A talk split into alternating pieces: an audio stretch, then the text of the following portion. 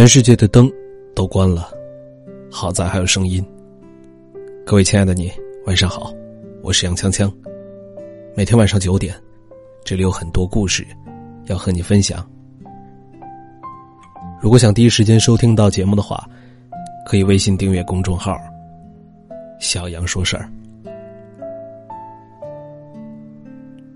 关于男人，张爱玲写过这样一段话。也许每一个男子，全都有过这样的两个女人，至少两个。娶了红玫瑰，久而久之，红的变了墙上的一抹蚊子血，白的还是床前明月光。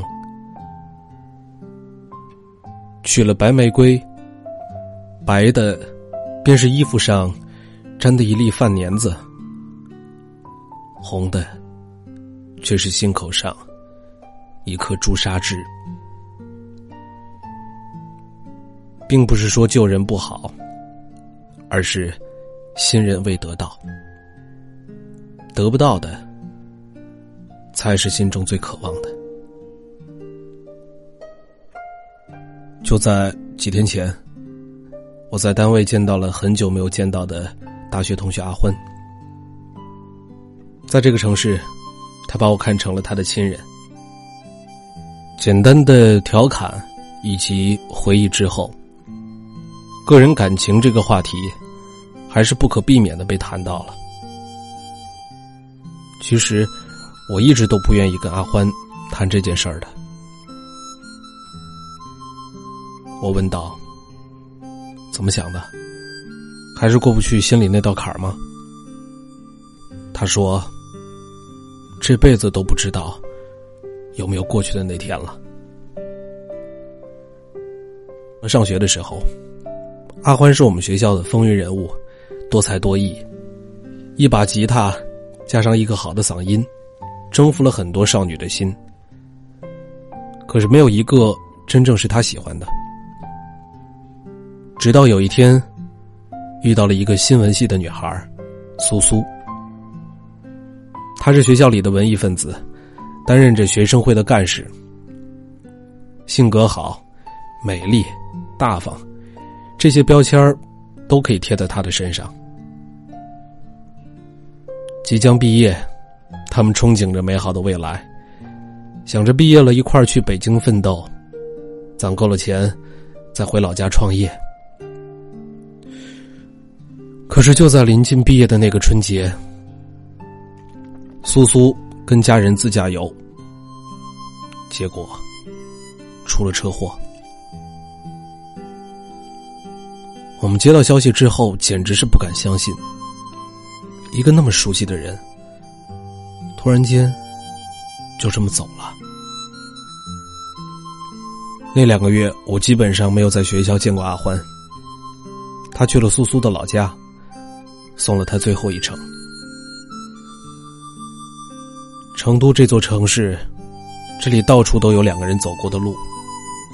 每到一个地方，都会浮现苏苏的影子。北京，那个他们幻想一起打拼的城市，也会让他触景伤情。这些年，我们一直保持着联系，他还是孤零零的单着。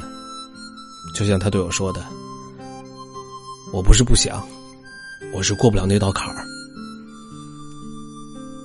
那件事已经过去五年了，可是，在他的心里，谁也无法占据那个离开人世的苏苏的位置。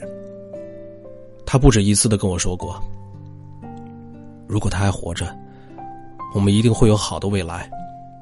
我们聊得来，脾气相投，他懂我。我不敢保证，遇到的人中。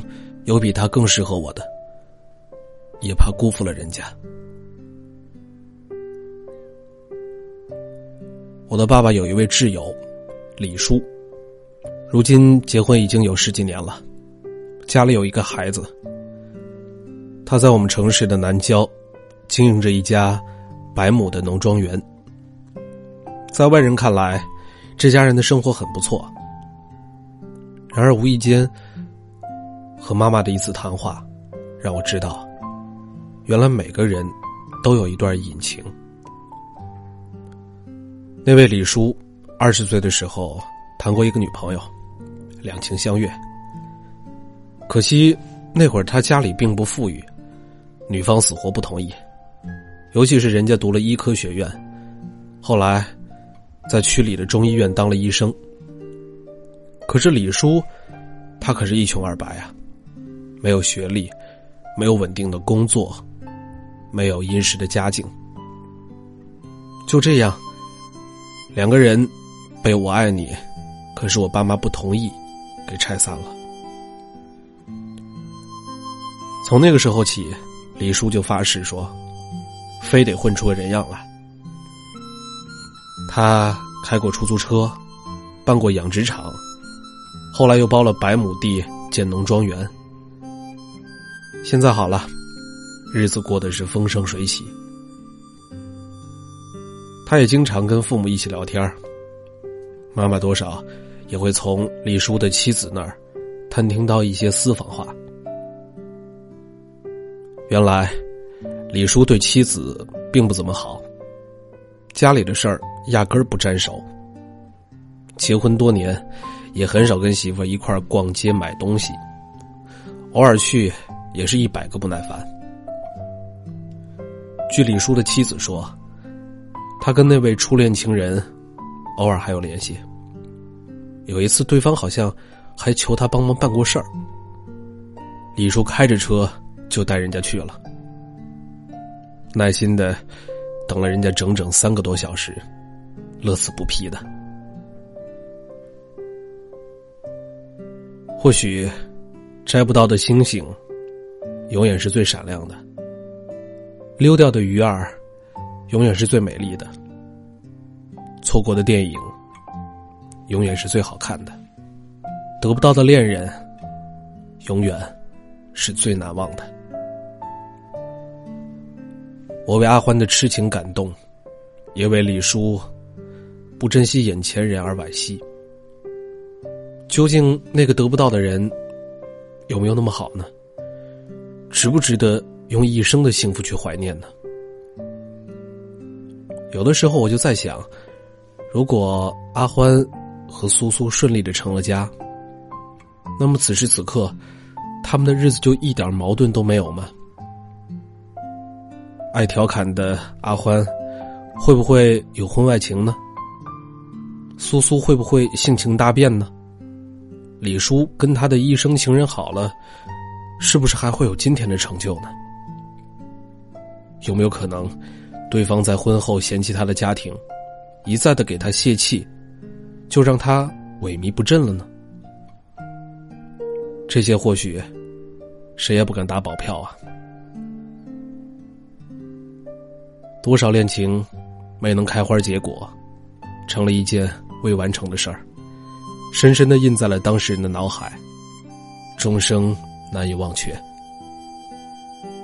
因为没有真实的体会到。那种得到的感受，就把没有得到的东西完美化，无限的去扩大他们的美好。可是很多时候，那些所谓的好，都是人为想象出来的。因为没有得到，所以想象的空间是无限的，而且可以预计无数种可能。所以。错过的恋人，必然会是美好的。那些念念不忘的，不一定都是爱，也许只是遗憾和不甘心吧。得不到的未必真的有那么好，摆在眼前的，也未必真的是有那么不堪。只顾着看着远方遥不可及的海市蜃楼，就会白白错过。